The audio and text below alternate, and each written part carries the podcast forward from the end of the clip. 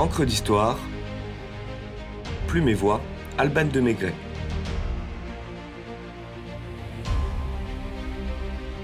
Les naufragés de la Méduse.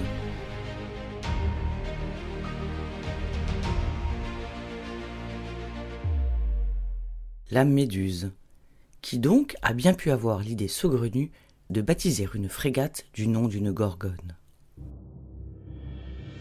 Bien que pétrifié par une imagination aussi loufoque, l'objet n'est pas de percer ce mystère, bien que ce fût assurément vouer le navire à un épilogue tranchant et soumettre ses marins à une fin monstrueuse.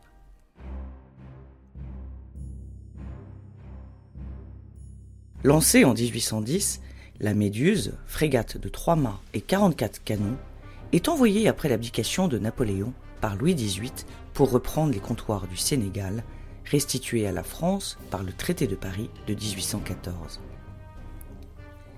Le roi confie l'expédition au capitaine de frégate Hugues Duroy de Chaumaret, un fervent royaliste qui a fui en Angleterre au début de la Révolution pour ne rentrer qu'avec la Restauration.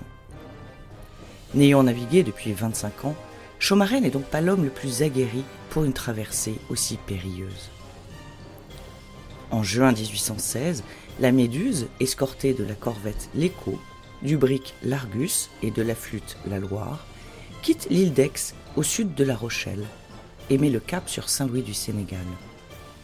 Les vents sont favorables et la flottille avance telle Pégase, si bien qu'après 15 jours de traversée, on aperçoit déjà les côtes africaines. Le commandant de la division, pressé d'arriver, se fie à ces cartes obsolètes et refuse d'écouter les conseils de ses officiers plus avertis, qui savent qu'en navigation, la route la plus directe n'est pas toujours la meilleure. Les traitant avec mépris, le marquis de Chaumaret ignore également la règle de base qui veut que le navire le plus rapide adapte sa vitesse à celle des bâtiments plus lents, afin de maintenir les bateaux groupés? La Méduse, plus performante, distance les autres navires, à l'exception de l'Écho qui navigue encore dans ses eaux, et pique au plus court vers le littoral, faisant fi de l'avertissement des marins du danger de bancs de sable dans ses eaux côtières.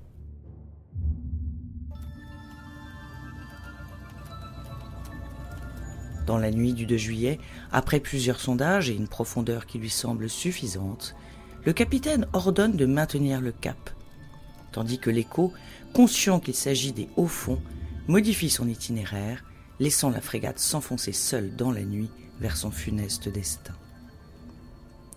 Sûre d'avoir dépassé le banc d'Arguin à 60 km au large de la Mauritanie, la Méduse poursuit son itinéraire le vent en poupe mais rapidement l'eau de l'océan devient trouble. N'osant contrer les ordres de Chaumaret, les enseignes obéissent aveuglément à celui qu'ils savent les mener à la catastrophe. Au moment même où le chef de l'expédition réalise qu'il touche presque le fond, une violente secousse ébranle la coque et immobilise le navire. La méduse s'est lamentablement échouée sur le banc d'Arguin et comble de l'aberration à marée haute. La quille totalement enlisée, les efforts des marins au cabestan sont vains et l'allègement du bateau n'y change rien. On fabrique un radeau de fortune de 20 mètres sur 7, dite la machine, destiné à supporter le matériel et les vivres pendant l'opération de désensablement. Après un travail acharné, l'équipage parvient à redresser la frégate.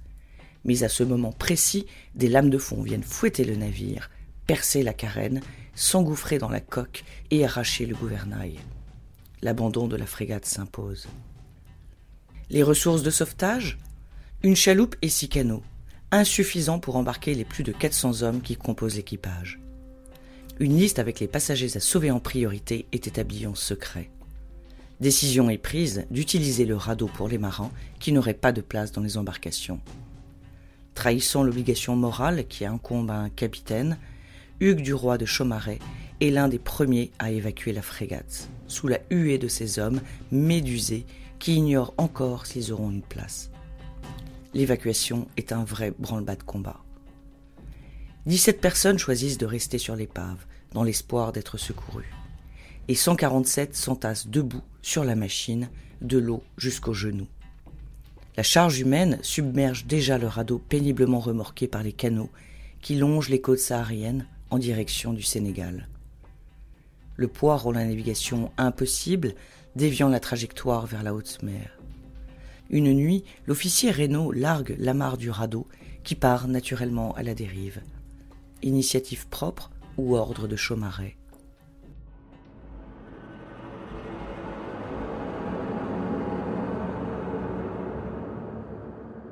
C'est une confusion totale.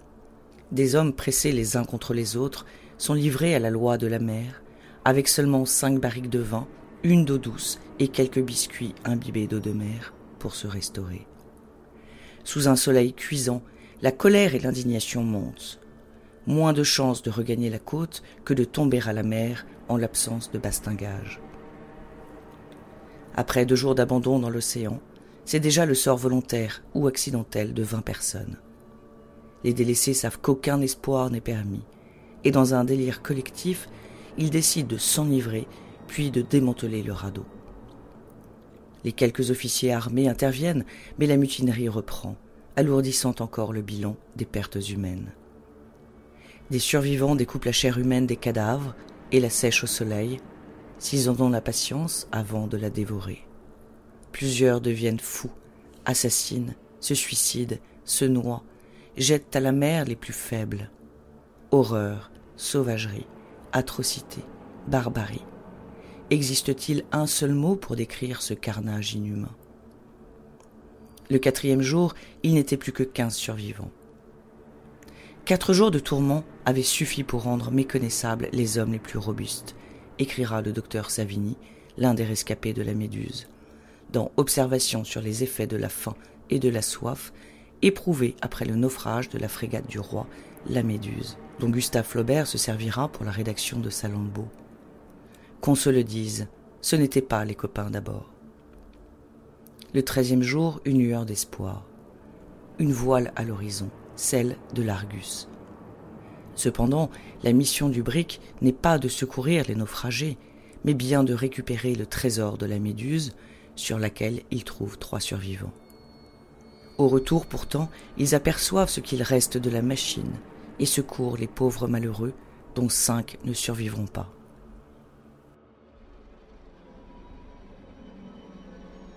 Parnajon, commandant de l'Argus, témoigne du cauchemar dont il est témoin.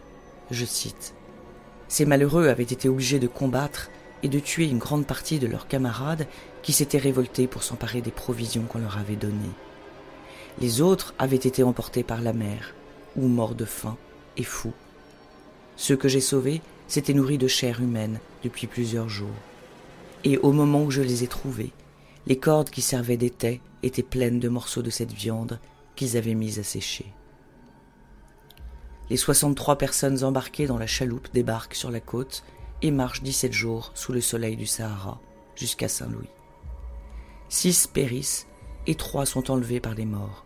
Le bilan est effroyable.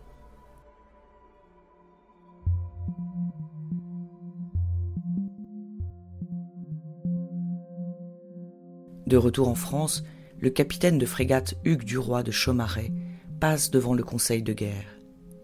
Les charges contre lui sont lourdes, mais le verdict ne le condamne qu'à seulement trois années de prison ferme pour avoir manqué à l'honneur. Le drame épouvantable du radeau de la Méduse inspire le peintre Théodore Géricault, qui offre une toile criante de vérité, témoignant de l'atroce réalité de ce que les hommes sont capables de faire quand ils ont faim.